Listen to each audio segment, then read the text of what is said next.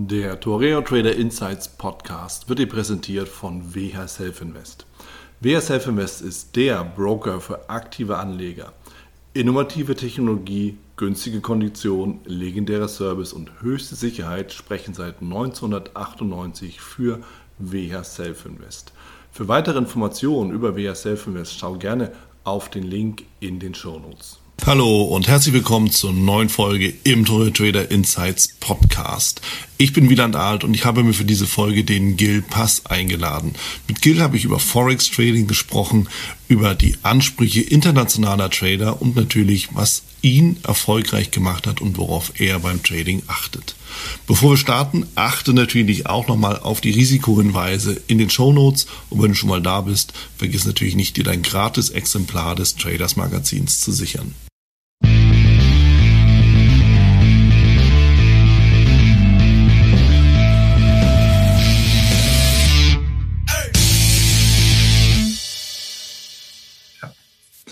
Ich bin hier mit Gil Pass. Gil Pass ist den meisten bekannt von Pipsology oder Pipsologie, je nachdem, wie wir das aussprechen wollen. Natürlich als Forex-Trader und natürlich auch von seinen ja, Link-Zusammenfassungen, die er jeden Sonntag, so wie ich das überblicke, auch auf Social Media postet, wo man es ein bisschen weiterlesen kann.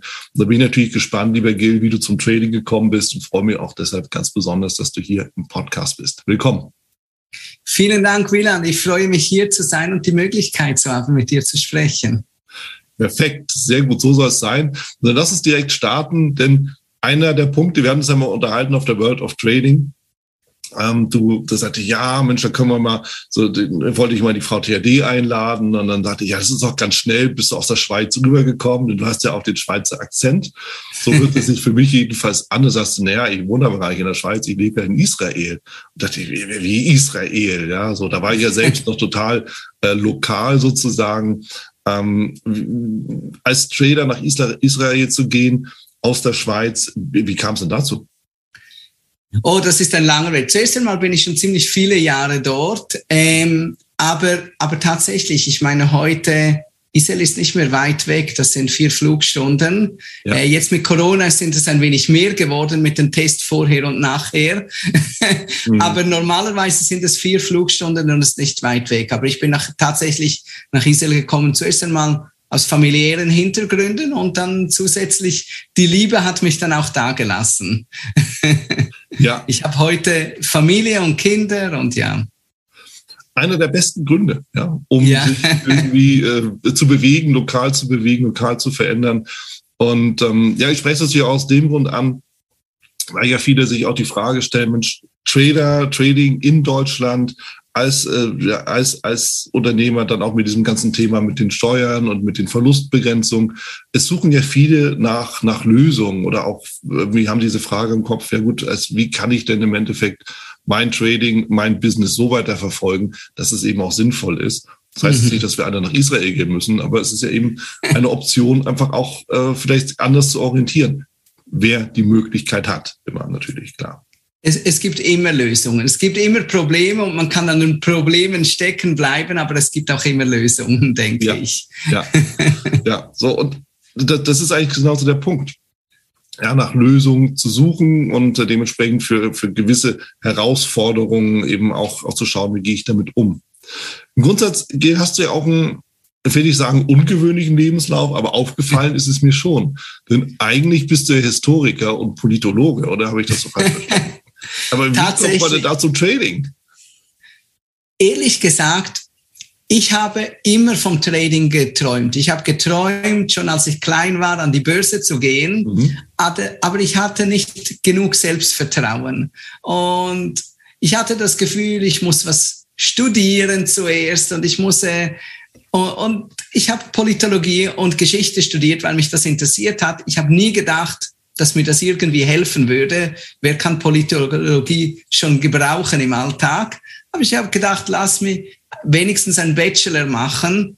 Ähm, und ich muss sagen, jetzt, wenn ich zurückschaue, Politologie vielleicht hilft mir immer noch nicht so viel im Trading, aber gerade Geschichte hilft mir unglaublich im Trading, weil im Prinzip, was wir uns ja anschauen, der Chart, das ist die Geschichte. Und wir versuchen aus der Vergangenheit die Zukunft zu prognostizieren. Ja. Und das ist genau, was man in der Geschichte macht. Ich habe geschichtliche Ereignisse, die ähnlich, die haben gewisse Ähnlichkeiten und ich versuche dann die zukünftige Geschichte ein wenig zu prognostizieren oder zu sehen, was ist anders als damals. Und ich muss sagen, das hilft mir unglaublich im Trading.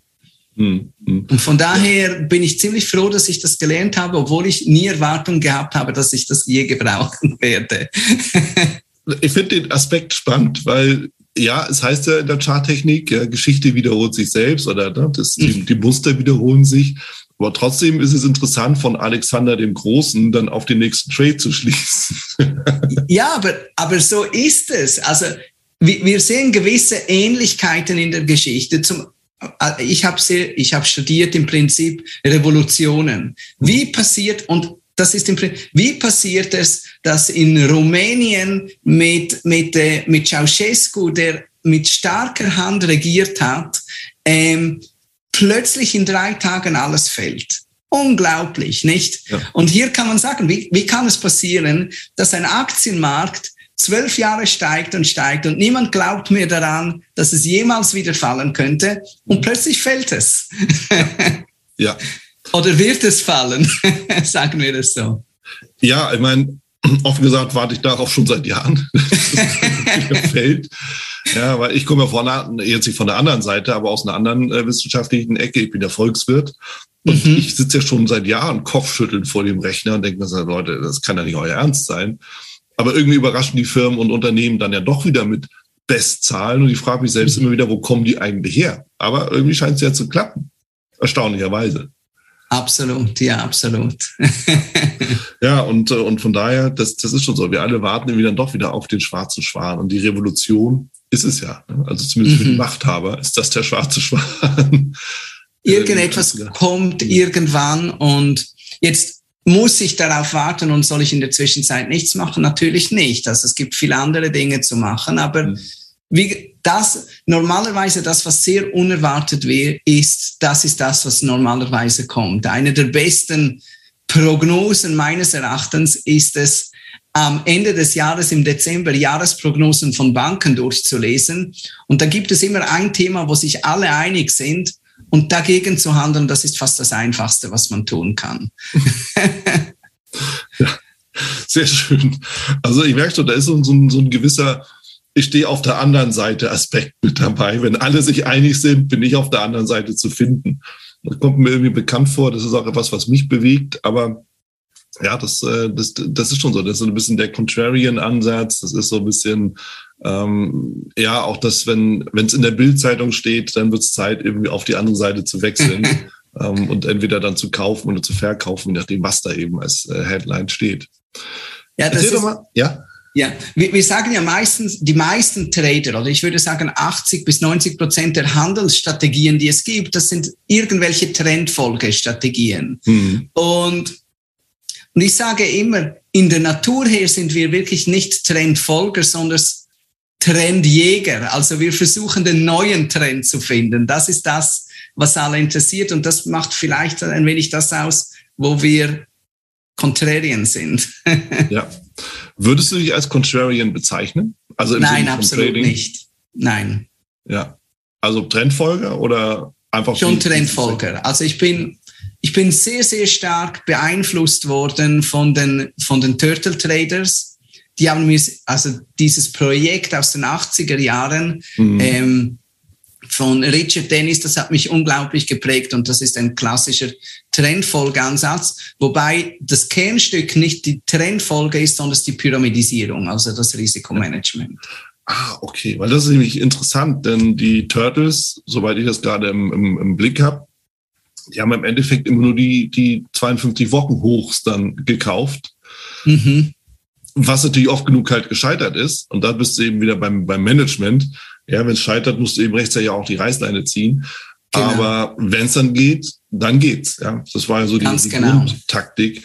Und äh, um das Ganze auch mal so äh, nochmal deutlich zu machen, bei den Turtle Tradern ging es ja auch darum, einfach dieses Experiment zu machen, können wir eigentlich Trader, können wir die erziehen, ja, können wir die mhm. machen.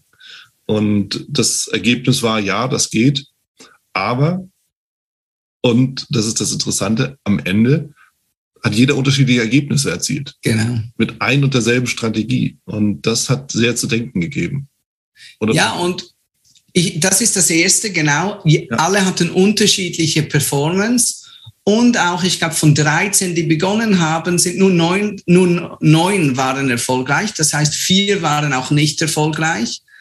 Und die wurden, also die haben ja gesagt am Anfang, das Ziel ist es, willkürlich Leute zu finden. Aber am Schluss hatten die ein ziemlich starkes Auswahlverfahren. Also das ist, die haben schon gewisse Charaktere gesucht und auch von denen waren nicht alle erfolgreich. Und ich würde sagen, bis heute haben die nicht bewiesen, dass man Trading lehren kann. Also ich bin immer noch hin und her gerissen. Hm. Ich sage, theoretisch hat jeder die Möglichkeit, erfolgreich zu sein, praktisch nicht. das stimmt, leider. Und zum Glück, ja. je nachdem, also man, man mag es ja betrachten. Aber ich, ich sehe es ähnlich, aber auch nicht ganz. Was zweifelsohne lehrbar ist, ist die Technik. Ich meine, ja, ja. achte da drauf, klick hier, klick dort, berechne das. So. Also mit einem gewissen Intellekt, der nicht allzu hoch sein muss, geht das. Aber was viel wichtiger ist, ist einfach alles rund um die individuelle, die persönliche Komponente. Mhm. Ja, die Persönlichkeit. Und da ist eben tatsächlich nicht jeder für geschaffen. Ja. ja. Ich, ich würde es so erklären auch, ich meine, jeder kann Autofahren lernen. Und ich mhm. denke auch, jeder kann lernen, ähm, ausgeglichen zu handeln, ohne Verluste zu machen. Ich glaube, da, das ist wirklich etwas, aber und, und vielleicht sogar kleine Gewinne zu machen, fünf Prozent im Jahr oder so. Aber das ist natürlich vom Aufwand her, das lohnt sich ja nicht. Wenn ich fünf Prozent machen will, kann ich in einen ETF investieren langfristig und ich bekomme auch meine fünf Prozent. Ja das, dass ich wirklich Überperformance mache, dazu braucht es etwas. Und ich vergleiche das ein wenig mit Autofahren und dem Rennfahrer. Jeder kann Autofahren lernen, aber nicht jeder wird ein Rennfahrer und vielleicht kann auch kein Rennfahrer werden, weil da, man muss das irgendwie maximieren, wirklich wo in der Kurve hinein, wie spät kann ich abbremsen und wie früh kann ich wieder Gas geben. Und ich glaube, das ist der, der Aspekt des Tradings, der unglaublich wichtig ist. Also wo muss ich defensiv handeln mhm. und wann muss ich aggressiv werden, um wirklich diese Überperformance zu bringen. Und das ist für mich im Prinzip fast das Spannendste beim Trading. Ja.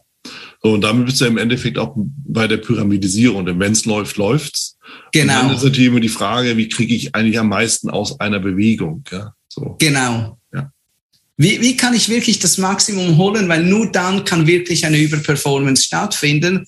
Und ich sage immer, Trading ist zum Teil Wissenschaft und zum Teil ist das auch Kunst. Also es ist nicht nur reine Wissenschaft, sondern man muss wirklich, wie bei einem Fußballspiel, ab und zu merkt die Mannschaft, man kann keinen Gewinn machen und dann versucht man halt kein Goal zu erreichen. Und das ist auch, das kann auch schon ein Gewinn sein, dann auch äh, unentschieden zu enden. Und ich glaube, das zu, zu verstehen im Trading, dass ja mein System funktioniert jetzt nicht und ich muss voll auf Defensive gehen, damit mir das Geld nicht wegläuft das, das, dort ist die Kunst des Tradings und das, ja, das ist schwierig zu erlernen, glaube ich. Ja. Ja, genau das Gegenteil eigentlich von, von dem zu tun, was so der Impuls wäre eigentlich. Ne? So, mhm. Das, was, was, was mir zumindest immer wieder aufgefallen ist, ich meine, ich bin auch ein Mensch, ne, sollte man meinen. Und dementsprechend habe ich natürlich die gleiche Situation wie du wahrscheinlich auch und alle anderen ebenfalls. Ja, dass du einfach sagst, eigentlich bin ich jetzt, ich bin im Bedrängnis und der Instinkt sagt uns, ich muss jetzt voll raufhauen, um mich zu wehren, äh, ja. damit ich überlebe. Aber das Gegenteil ist im Trading der Fall. Du ja. musst dich zurückhalten, du musst eben deine Position, so verstehe ich dich jedenfalls, ja auch deutlich reduzieren, mhm. bis irgendwie der Markt halt sagt, okay, jetzt geht deine Idee wieder auf. Ja. Genau. Absolut richtig. Also ich musste das extrem auf die harte Weise lernen im Jahre 2016. Ich, ich bin ja hauptsächlich im Devisenmarkt und Devisenmärkte haben die Tendenz oftmals seitwärts sich zu bewegen. Ja. Das, ist, das ist deren Tendenz und nur wenn es in der Geldpolitik oder in der Fiskalpolitik Differenz, Divergenzen gibt, dann fangen sich die Märkte auch sehr stark zu bewegen. Jetzt meine Hand, ich bin 2012 selbstständig geworden. Und ich hatte ein Handelssystem, wie gesagt, das, ist das war stark angelehnt auf das Turtle Trading System mit dem Pyramidisieren und versuchen wirklich einen Trend zu maximieren. Und dann habe ich sehr, also ich hatte Glück und habe einen meiner größten Trades gerade am Anfang meiner Karriere gemacht. Und, und dann 2014 und 2015 habe ich auch Geld gemacht, aber jedes Jahr weniger. Und 2016 habe ich plötzlich Verluste gemacht. Mhm. Jeden Monat, Monat um Monat. Und ich habe gedacht, ich muss einfach diszipliniert bleiben und weitermachen und das geht schon und es kommt wieder. Aber der Markt, da ist einfach, geldpolitisch ist nichts gegangen. Jedes Mal gab es wieder einen, einen Ausbruch und ich gedacht, jetzt geht's los. Ein Trade hineingehauen und es war jedes Mal ein Fehlausbruch, ging wieder zurück in die Range und war absolut frustrierend. Und dort musste ich erkennen, wirklich, dass einfach blind und nur disziplinmäßig weiter zu hacken auf dem System, das kann nicht zum Erfolg bringen. Ich muss mich anpassen, wenn sich die Gegebenheiten ändern. Und das ist extrem wichtig geworden in meinem Trading, dieses Anpassen. Ja. Wie sah das denn aus? Weil es ist so, das, das Ausbruchssystem der Turtle Trader, das dann zu verfolgen, aufzubauen, vielleicht dann über Rücksetzer zu kommen, dann weiter aufzustocken. Ja, das wäre so die klassische Idee, die ich damit ja auch genau. gerade verbinde. Was hast du denn gemacht, wenn alles in, wenn, wenn immer Fehlausbrüche kommen? Ich habe schon ein ganz klares Bild vor Augen. Ich bin ja immer Contrarian. Ja? Ich gehe immer gegen die angegangene Bewegung. Das, was du geschildert hast, ist mir praktisch kaum möglich. Ja. Aus welchem Grund auch immer. Ich bin halt so. Aber was hast du gemacht? Ja, ich muss am Schluss zugeben, dass mein System nicht mehr funktioniert. Ich weiß nicht, ob für immer oder zumindest momentan nicht. Und ich habe gemerkt, das Hauptproblem des Traders, hier ist die Schwierigkeit, weil ich bin ja auch immer mit anderen Tradern in Kontakt. Mhm. Die Schwierigkeit ist nicht erfolgreich zu werden. Die Schwierigkeit ist erfolgreich zu bleiben. weil, weil ich glaube, jeder kann irgendwann mal ein System bauen, das eine gewisse Zeit lang funktioniert. Wenn es auch nur ist, der Reddit-Gruppe äh, Wall Street Bets zu folgen zwischen Januar und März und einfach GameStop jedes Mal zu kaufen, wenn das dort äh, empfohlen wird. Aber irgendwann funktioniert es nicht mehr und dann muss ich mich neu erfinden. Und hier kommt der wirkliche Bruch und der Unterschied, wer kann langfristig erfolgreich sein und wer ist nur kurzfristig erfolgreich. Weil ja, die Systeme funktionieren irgendwann nicht. Man muss sich ab und zu anpassen. Und dieses Anpassen ist extrem schwierig, weil man sagt sich, ich habe doch so stark, so schwer gearbeitet und endlich bin ich zum Gewinn gekommen und endlich erfolgreich. Jetzt will ich doch nicht wieder mein System wieder von neu anfangen. Mhm. Und, und dort werden dann, entweder gibt man auf oder man wird zum Marktexperten oder irgendetwas. Aber ich sehe dort wirklich an diesem Punkt, das ist die Schneidestelle, ob man wirklich geschaffen ist, langfristig erfolgreich zu sein. Und ich habe immer noch Probleme damit. Also es ist, es ist bis heute nicht einfach geworden, sich wieder neu zu erfinden. Ja, ja ist so. Ich meine, es ist die menschliche Natur, die ja. in uns ja logischerweise ist, wo du dann einfach ja auch in deiner Komfortzone bist. Und das haben wir alle. Ja, jeder so für sich, jeder auch in seinem Bereich. Der eine ist da ein bisschen progressiver, der andere ist dann eben ein bisschen konservativer. Aber wir alle haben unsere Komfortzone. Und es ist schon so, wenn du sagst, ja, ich habe daran lange gearbeitet und jetzt muss es doch einfach klappen. Und es kommt jetzt ein blöde Markt und macht genau das Gegenteil. Das nervt, ja. Das ist blöd. Das nervt. Ja, so. Das ist brutal. Und du hast recht, an dem Moment entscheidet es sich, aus welchem Holz wir geschnitzt sind und ob wir eben ja.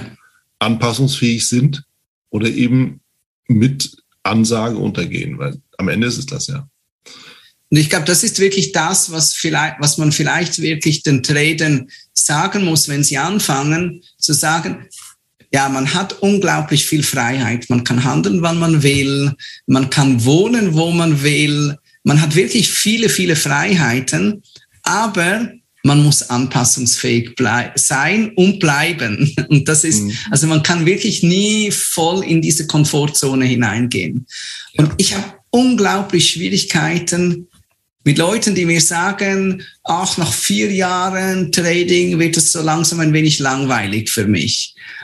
Und Das ist zur Routine geworden. Und das muss ich sagen, okay, entweder, entweder verstehe ich vom Trading etwas nicht ja. oder wir leben in ganz unterschiedlichen Welten, weil ich werde jeden Tag fast wieder aufs Neue herausgefordert. Auch jetzt, und ich mache das professionell seit 2012, auch jetzt noch nach neun Jahren. Und ja, äh, ja. ja ähm, kann ich bestätigen. Ist, ist tatsächlich so weil der Markt ja nicht linear läuft und immer das Gleiche macht, auch wenn er eigentlich immer das Gleiche macht, aber mhm. es sieht halt immer anders aus. Und genau. damit eben umzugehen, ist ja die Schwierigkeit. Ja, das, das sehe ich absolut genauso. Und das stimmt auch, wenn du irgendwie nach vier Jahren sagst, ja, jetzt kenne ich alles. Nee. Ja, die, die Trader, die zum Beispiel seit, na, wann war denn der letzte große Crash? Vor zwölf Jahren oder wann auch immer, ne? 2008, mhm. 2009 so. Die dann irgendwie angefangen haben, die kennen nur eins. Steigende Kurse. Genau. Ja, die haben bei The Fucking Dip gelernt. Und das genau das gleiche war ja auch in vielen Kryptomärkten so. Ne? Also Bitcoin, ja, buy the dip, buy the dip, buy the dip, bis es halt nicht mehr mhm. funktioniert und sich das Ding von heute auf morgen irgendwie halbiert hat. Genau. Hatte sie ausgekauft, den Dip. Und diese Lektion müssen eben leider alle lernen. Ja, Absolut. Jedes Mal, wenn ein neuer Narrativ kommt, dann weiß man, dieses Narrativ ist dem, ist, wir sind am Ende einer Phase angelangt. Und ich, ich erinnere mich sehr gut an 2010. Wir haben ein Jahrzehnt hinter uns gehabt, das angefangen hat mit einem Crash von der Dotcom-Blase ja. und dann nochmals von der Finanzkrise. Und nach einem Jahrzehnt war der S&P 500 weiter unten, als wo wir gestartet haben im Jahrzehnt. Ja. Und man hat vom verlorenen Jahrzehnt gesprochen. Und alle Blogposts und alle Experten haben gesagt, das ist das Ende vom passiven Investieren. Man muss heute flexibel sein und aktiv investieren und nur so geht's. Und genau dann kam ein ganzes Jahrzehnt von 2010 und 20, wo das passive Investieren die beste Möglichkeit gewesen wäre, viel Geld zu machen. Ja. Und jetzt sagt man, ja, man muss nur noch passiv investieren und buy every dip, wie du gesagt hast. Und ich bin überzeugt, das ist etwas, wo ich Geld hinlegen würde. Ich bin mhm. überzeugt, Ende 2000, 2020, also 2030 werden wir sagen, ähm, passives Investment funktioniert nicht mehr. ja. Was auch tatsächlich ich will jetzt nicht böse sein, aber auch richtig wäre. Ja. Weil einfach, ja, warum sind denn die Märkte so gestiegen? Ja, natürlich, die Unternehmen machen mehr Gewinne. Aber ja, da kommt wieder Volkswirt durch. Worauf basiert das alles? Auf, auf einer aufgeblähten Bilanzsumme der Zentralbanken. Mhm. Ja, auf billigem Geld und auf mehr oder weniger eine Alternativlosigkeit in der Anlage. So. Genau. Ja. ja, und wie gesagt, irgendwann du, du hast recht, irgendwann wird sich das ändern und die Leute werden aufwachen und sagen, so einfach ist es nicht. Ja klar. So, und jetzt hast du natürlich das, das, das Thema, jetzt hast du dann wieder, und jetzt kommen wir zum Turtle zurück. Ja, die Leute, die immer die Ausbrüche kaufen, die sagen, schon wieder ein Jahreshoch, schon wieder, schon wieder, schon wieder. Das wird irgendwann, äh, lässt sich leicht sagen, irgendwann ist immer irgendwann. Ja, klar, morgen gibt's Freibier, ist ja auch nie. Aber es, es wird irgendwann nicht mehr funktionieren. Und da brauche ich ja irgendwie eine, eine, eine Idee, was mache ich, wenn? Ja? Genau. Gehe ich raus, sichere ich mich ab, gehe ich zum Beispiel mit ähm, Optionen dann auf die andere Seite. Die meisten haben das ja gar nicht. Mhm. Ja. ja, ja, und das ist, und, da, wie, wie, und ich glaube auch, das ist eines der wichtigsten Punkte, darauf vorbereitet zu sein. Und das ist vielleicht das, was schwierig ist, weil wir, weil wir müssen vorbereitet sein auf etwas, das wir nicht wissen, was kommt. Also ja. Man sagt, ah, momentan sieht die Wirtschaft gut aus. Momentan, da kann nichts passieren. Mhm. Aber es kann immer etwas passieren.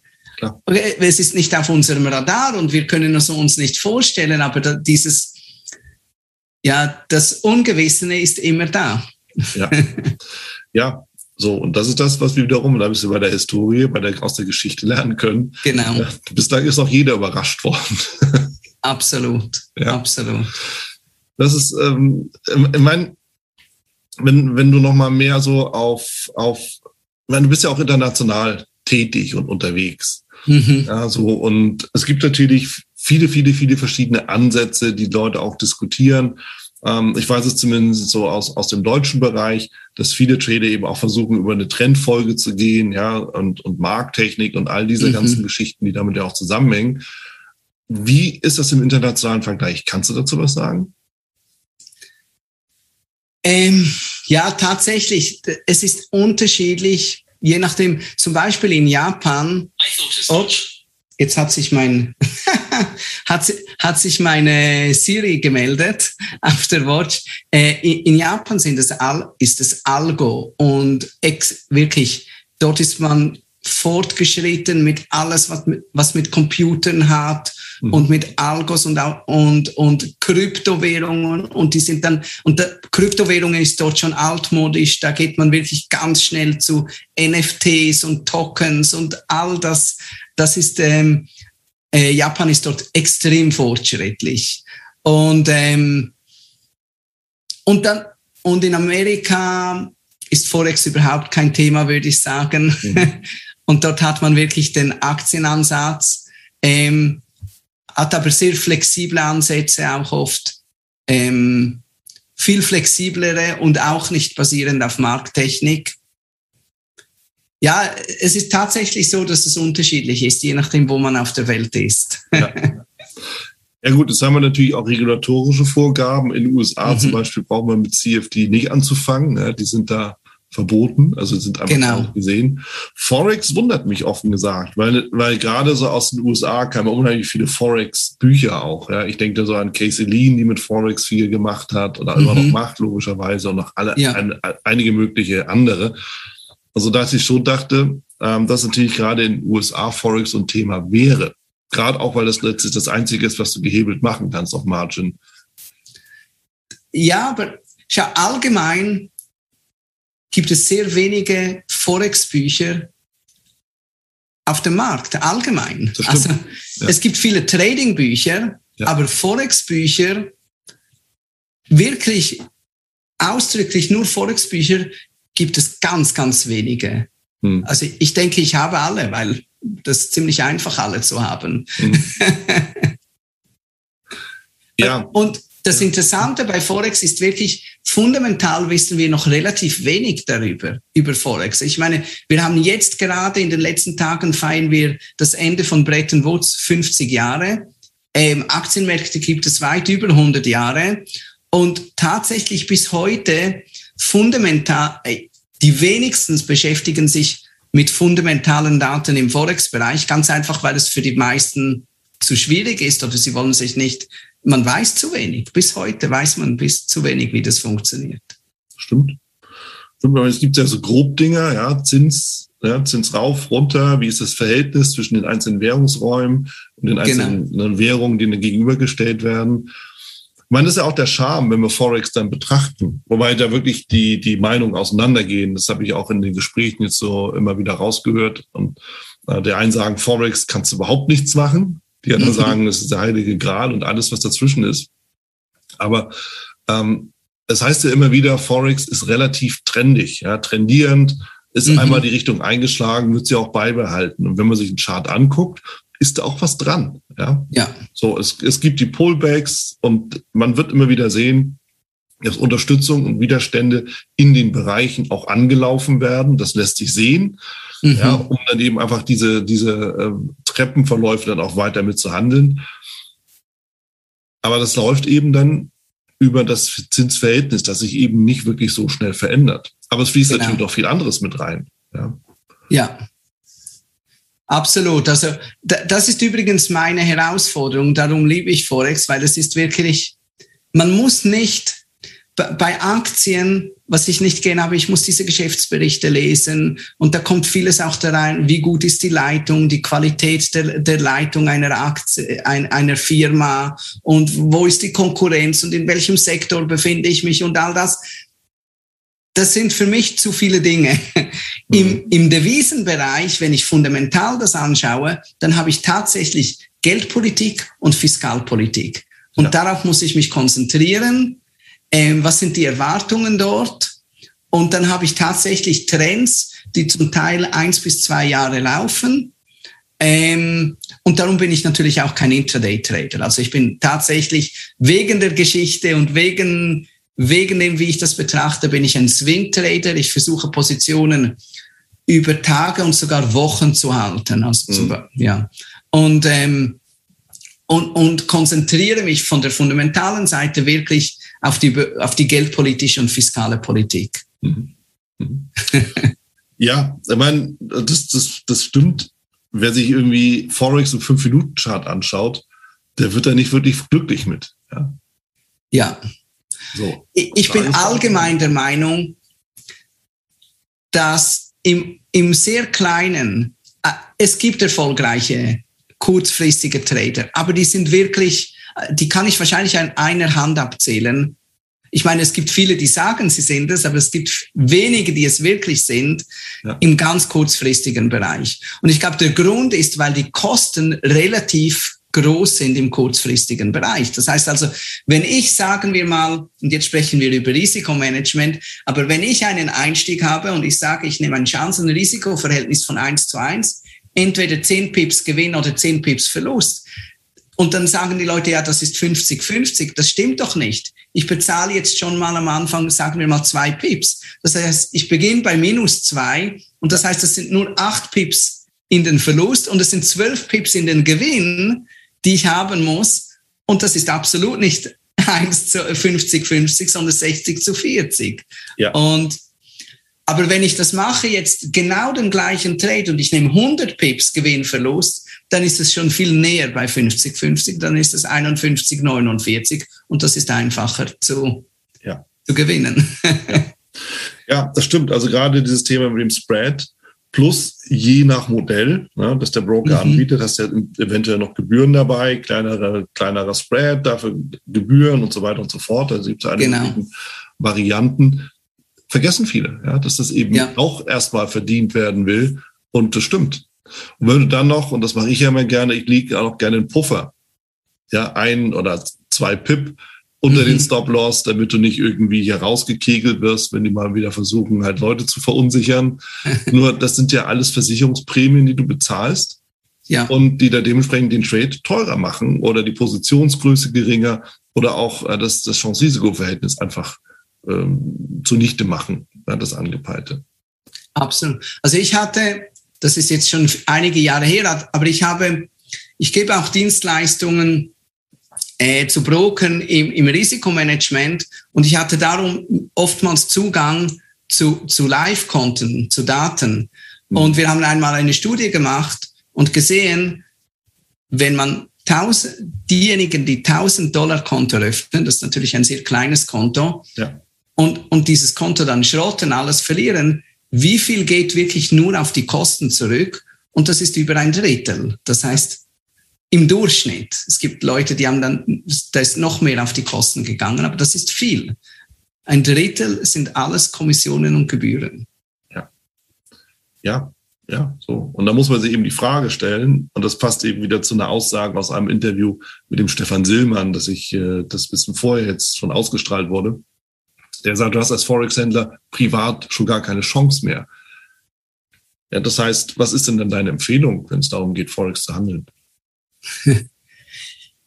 Ich muss sagen, wie gesagt, ich handle es privat. Also ich habe mhm. zwischenzeitlich habe ich auch für Institutionelle gehandelt, aber die Antwort ist eben nicht im kurzfristigen Bereich zu sein. Also ich glaube, ich habe einen Nischenmarkt gefunden, wo ich, wo ich eben nicht mit den Algos konkurrieren muss und nicht mit den Kosten konkurrieren muss und Positionen ein wenig lau länger laufen lassen kann. Und mit ein wenig länger meine ich einige Monate. Ja. Und das funktioniert für mich relativ gut. Nicht immer. Mhm. Also ich habe ab und zu über viele Monate Verluste. Aber wie gesagt, weil der Ansatz auf, auf Pyramidisierung gebaut ist, sind es dann zwei Trades oder drei Trades im Jahr, die mich dann in den Gewinn bringen lassen. Also mhm. wirklich, mein Trading ist nicht konstant Gewinne machen oder sagen wir von, von zehn Trades, sechs Trades Gewinntrades, überhaupt nicht. Mhm. Ähm, langfristig gesehen habe ich sech, über 60 Prozent Verlusttrades und glaube ich nur je nach Phase zwischen 39 und 42 Prozent Gewinntrades nur. Aber ja. diese Gewinntrades sind dann viel größer. Und ich glaube, im Risikomanagement liegt auch der Vorteil des Einzelhändlers. Ja. Offene Worte, Gil, tatsächlich bringt uns das ja im Endeffekt zu dem Thema, ja, wie gehst du denn damit um? 60 Prozent Verlustquote, da, da schlagen die meisten gerade am Beginn die Hände über dem Kopf zusammen, sagen, um Gottes Willen, wie kann man sowas, wie kann man sich sowas antun? Dazu muss man auch geschaffen sein. Also auch mit diesen Rückschlägen, mit diesen Neins. Es ist ja immer ein Nein, das du kassierst. Der Markt sagt Nein zu deiner Idee. Wie gehst du damit mhm. um? Das ist vielleicht wirklich das, was am schwierigsten ist zu erlernen und was auch bei mir am längsten gedauert hat, weil ähm, was wir, sind so gebaut in der Schule und ich glaube auch die meisten von den Eltern gelernt worden, wir müssen hart arbeiten und wir müssen so oft richtig liegen wie möglich. Wenn wir 60 Prozent richtig liegen, bekommen wir die Note genügend. Wenn wir 80 Prozent richtig liegen, die Note gut und 90 Prozent sehr gut. Und so sind wir wirklich unsere ganze Kindheit geschaffen worden. Und jetzt plötzlich ist viel Arbeiten nicht mehr wichtig. Ich kann einen Trade machen, der genügt und, und, und wieder, ich kann mit nur 30 Prozent oder 40 Prozent Gewinntrades kann ich gewinnbringend sein. Weil es mhm. geht nicht um, darum, um richtig zu liegen oder falsch zu liegen, es geht darum, Geld zu machen oder kein Geld zu machen. Ja. Und diese Umprogrammierung, das ist vielleicht wirklich das Schwierigste, das es gibt. Und ich habe das gesehen, als ich plötzlich gemerkt habe, weil ich, man sagt immer, die professionellen Trader machen immer das, das Umgekehrte. Und ich habe immer gedacht, okay, wenn ich, wenn wir Laien long gehen im Euro-US-Dollar, dann gehen die short. Das ist umgekehrt. Mhm. Bis ich gemerkt habe, nein, was die umgekehrt machen ist, die sind nicht gefangen in diesem Konzept, dass sie 80 Prozent richtig liegen müssen. Mhm. Und im Prinzip, unser Konto normalerweise sieht so aus, dass es langsam steigt, steigt, steigt, steigt und dann kommt ein großer Verlust von mhm. Laien. Und dann steigt es wieder leicht, leicht, leicht und dann kommt wieder ein großer Verlust. Und die Professionellen machen genau das umgekehrt. Die machen viele kleine Verluste und dann ein großer Gewinn. Und das ist das, was, was der Profi anders macht. Der, die meisten jedenfalls. Wie gesagt, ich will nicht sagen, es gibt auch solche Daytrader, die, die können wirklich mit 80 Prozent oder 70 Prozent Gewinntrades und vier Tage in der Woche Gewinne machen. Aber das ist eher die Ausnahme, nicht die Regel. Ja. Ja, auch da kommt es eben wieder auf den, den Ansatz an. Denn ja, gerade ja. In, der, in der Trendfolge ist es ja, es ist systemimmanent, dass du nicht immer richtig liegen kannst. Das, das Gratis-Thema der Fehlausbrüche ist ja nun für viele bekannt und ja. entsprechend halt äh, die Herausforderung. Ähm, was im Übrigen auch der Grund ist, und da kann ich auch die Karten auf den Tisch legen, warum ich mich sehr, sehr schwer, schwer tue, Ausbrüche zu handeln. Mhm. Ja, weil du im Endeffekt, so für meine Betrachtung, am Punkt des größtmöglichen Schmerzes und Risikos einsteigst. Ja, weil dein Stop-Loss ist eigentlich am weitestmöglichen Punkt entfernt, den es überhaupt gibt. Nämlich auf der anderen Seite der Bewegung. Das stimmt. Das, das stimmt. Also ich sehe das auch so. Ich handle es gibt zwei Möglichkeiten, wo ich den Ausbruch handle. Mhm. Ähm, das eine ist, wenn wir eine sehr große geldpolitische Entscheidung haben ja. und dann im Tageschart einen Ausbruch haben, der kommt normalerweise nicht zurück. Aber ja. ich sehe dann, okay, da ist eine große Nachricht dahinter, die wird nicht nur, und ich meine damit nicht die Non-Farm-Payrolls, die nur für die nächsten 25 Minuten von Wichtigkeit sind, sondern wirklich Entscheidungen, die auch in drei Monaten eine Veränderung des Leitzinsen bedeutet eine Veränderung von Hypotheken von Millionen von Leuten auch in drei Monaten. Ja. Das ist eine große Entscheidung. Ja. Und wenn dort im Tageschart ein Ausbruch passiert, dann handle ich das. Ich handle auch Ausbrüche im Tageschart am Freitag. Mhm. Und, und der Grund ist, ich sage, am Freitag ist der Markt, der Markt ist nicht gezwungen, neue Hochs oder Tiefs zu schaffen. Warum soll er das vor dem Wochenende machen? Das Wochenende sind zwei Tage Ungewissheit, wo alles Mögliche passieren kann. Kabul kann neu erobert werden und weiß nicht was alles. Ja. Wir, warum? Und der Markt muss sich sehr sicher sein, wenn er ein neues Hoch oder Tief macht am Freitag. Und das ist normalerweise ein gutes Signal. Das sind die einzigen Momente, wo ich wirklich Ausbrüche handle. Mhm. Mhm. Ja, ja, ist einleuchtend. Also finde ich äh, eine bestechende Logik. Ich meine, klar, ja. wenn, wenn der Leitsitz sich verändert, da musst du nicht studiert für haben. Das hat wirklich eine große, große Auswirkung auf, auf, auf die gesamte Volkswirtschaft. Genau. Und eben auch auf die verschiedenen Handelsbeziehungen, das wollen wir nicht vergessen, und auf die Ökonomie. Mhm. Und eben auch auf die Privat an, an nicht Anleger, aber wie du sagst, Hypothekenzins verändert sich, alles verändert sich. Alles verändert das stimmt sich. So, das stimmt schon. Der Rest äh, finde ich spannend mit dem Freitag klar, ne, das, das hat einen Impact. Irgendwas ja. muss da sein. Ja, das ist ja. Das, äh, wahrscheinlich das Risiko dann wert. Und darf natürlich auch nicht vergessen, Forex läuft ja 24 Stunden bis Freitag 23 Uhr, zumindest europäischer mhm. Zeit, und fängt Sonntag 23 Uhr europäischer Zeit auch wieder an. Genau. So, und da äh, ist natürlich das Gap-Risiko immer noch da, aber geringer als wenn du Aktien oder Indizes dann handelst. Ganz genau, ganz genau. Mhm. Und dann, also das heißt, der Ausbruch am Freitag handle ich normalerweise und dann tatsächlich gehe ich sogar ein größeres Risiko ein als normalerweise bei einem Trade. Und, und das ist absolut, ja, viele sagen, ich spinne, aber ich tue kein Stop-Loss rein, weil es nützt sowieso nichts, der Stop-Loss übers Wochenende. Das heißt, ich handle tatsächlich das Gap. Und ja. es passierte tatsächlich schon, dass ich viel mehr verloren habe, als das mir lieb ist. Mhm. Aber über langfristig gesehen habe ich Gewinne gemacht. Ja. Mit dieser Strategie. Ja, finde ich auch spannend. Es sind zwei Aspekte, die, die mir so in den Sinn kommen. Das eine liegt auf der Hand. Thema Risikomanagement. Wie gehst du das an? Jetzt hast du da nämlich keinen Stop rein. Ich meine, mag adäquat sein, weil wir es natürlich oft genug erlebt haben, dass der Markt kurz mal irgendwie die andere Richtung richtig durchballert um dann sofort wieder zu drehen. Ja, dann hast du diese, diese Peaks. Genau. Das willst du natürlich nicht haben. Ja. Ganz genau. Aber du kannst eben auch dann total rasiert werden und dann bist du auf der völlig falschen Seite mit der zu großen Position im Endeffekt. Ganz genau. Also das heißt, wenn ich keinen Stop-Loss setze, dann ist das immer mit relativ niedrig gehebelten Positionen und ich habe immer einen zeitlichen Stop-Loss in diesem Fall. Mhm. Ähm, aber es gibt in letzter Zeit, also meine neuen Strategien, Studien, die ich mache, da arbeite ich immer mehr auch jetzt mit Zeitstops. Ich finde das recht interessant. Ja. Ja, klar. Wenn der, wenn der Markt nicht vom Fleck kommt, was willst du dich da engagieren? ja. ja.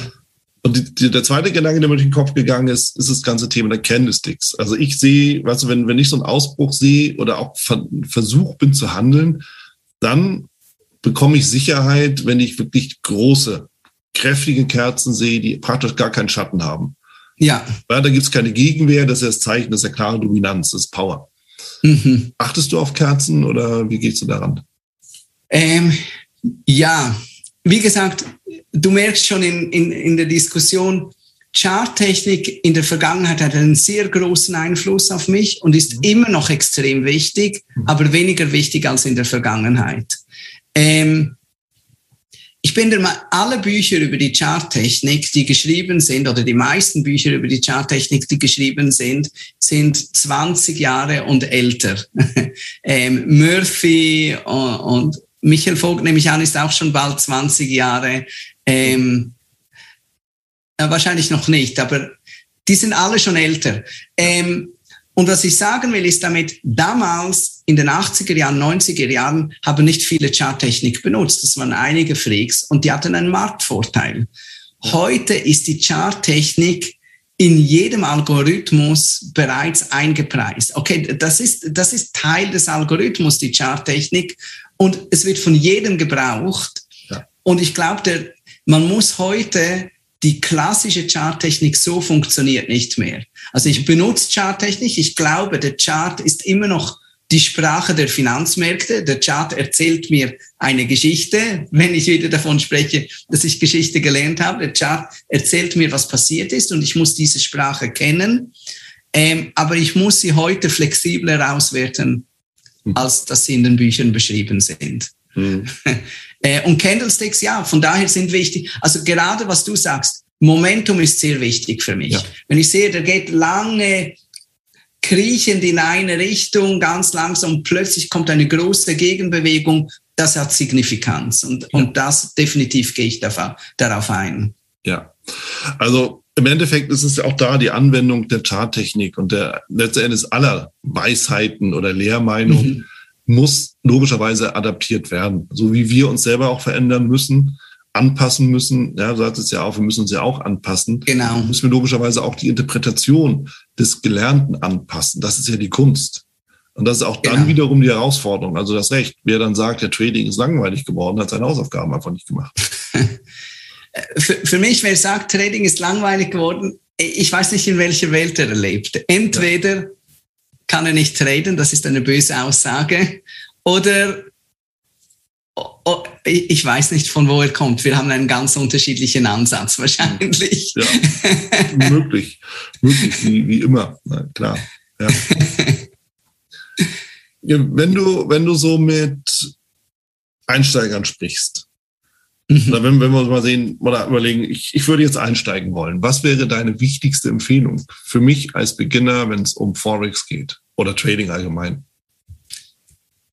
Wer anfängt, fängt immer mit dem gleichen Wunsch an, schnell reich zu werden. Auch ich habe damit angefangen. Ich nehme an, alle haben damit angefangen, mit diesem mhm. Wunsch.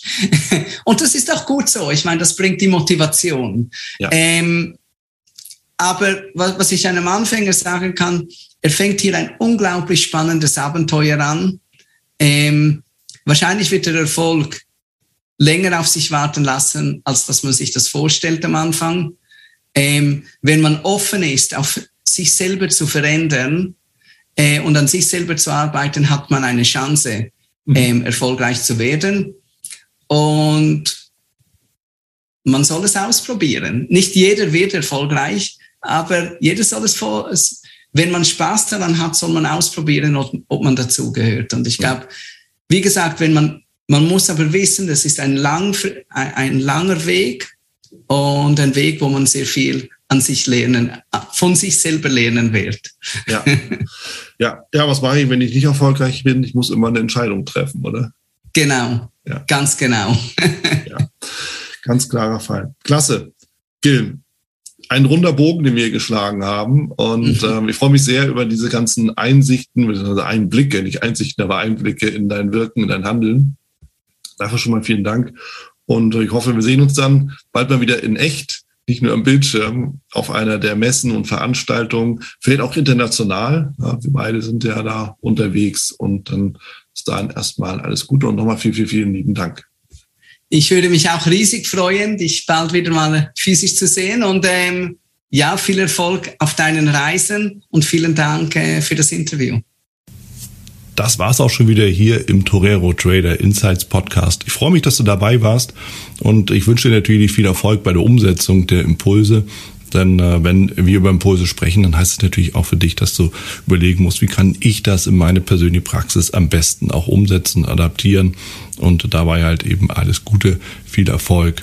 Wenn dir der Podcast gefällt, dann teile ihn auf jeden Fall mit deinen Freunden, Bekannten und all denen, von denen du weißt, dass sie sich für Börsenhandel und Trading interessieren. Hinterlass mir gerne auch eine Bewertung oder schick mir eine E-Mail, wenn du mit mir in Kontakt treten möchtest. Folge mir auf Facebook und vergiss nicht den Newsletter zu abonnieren der Torero Trader School, um eben immer auf dem aktuellen Stand der Dinge zu sein, was Veranstaltungen, Ausbildung, Schulung, Vorträge oder auch neue Artikel angeht.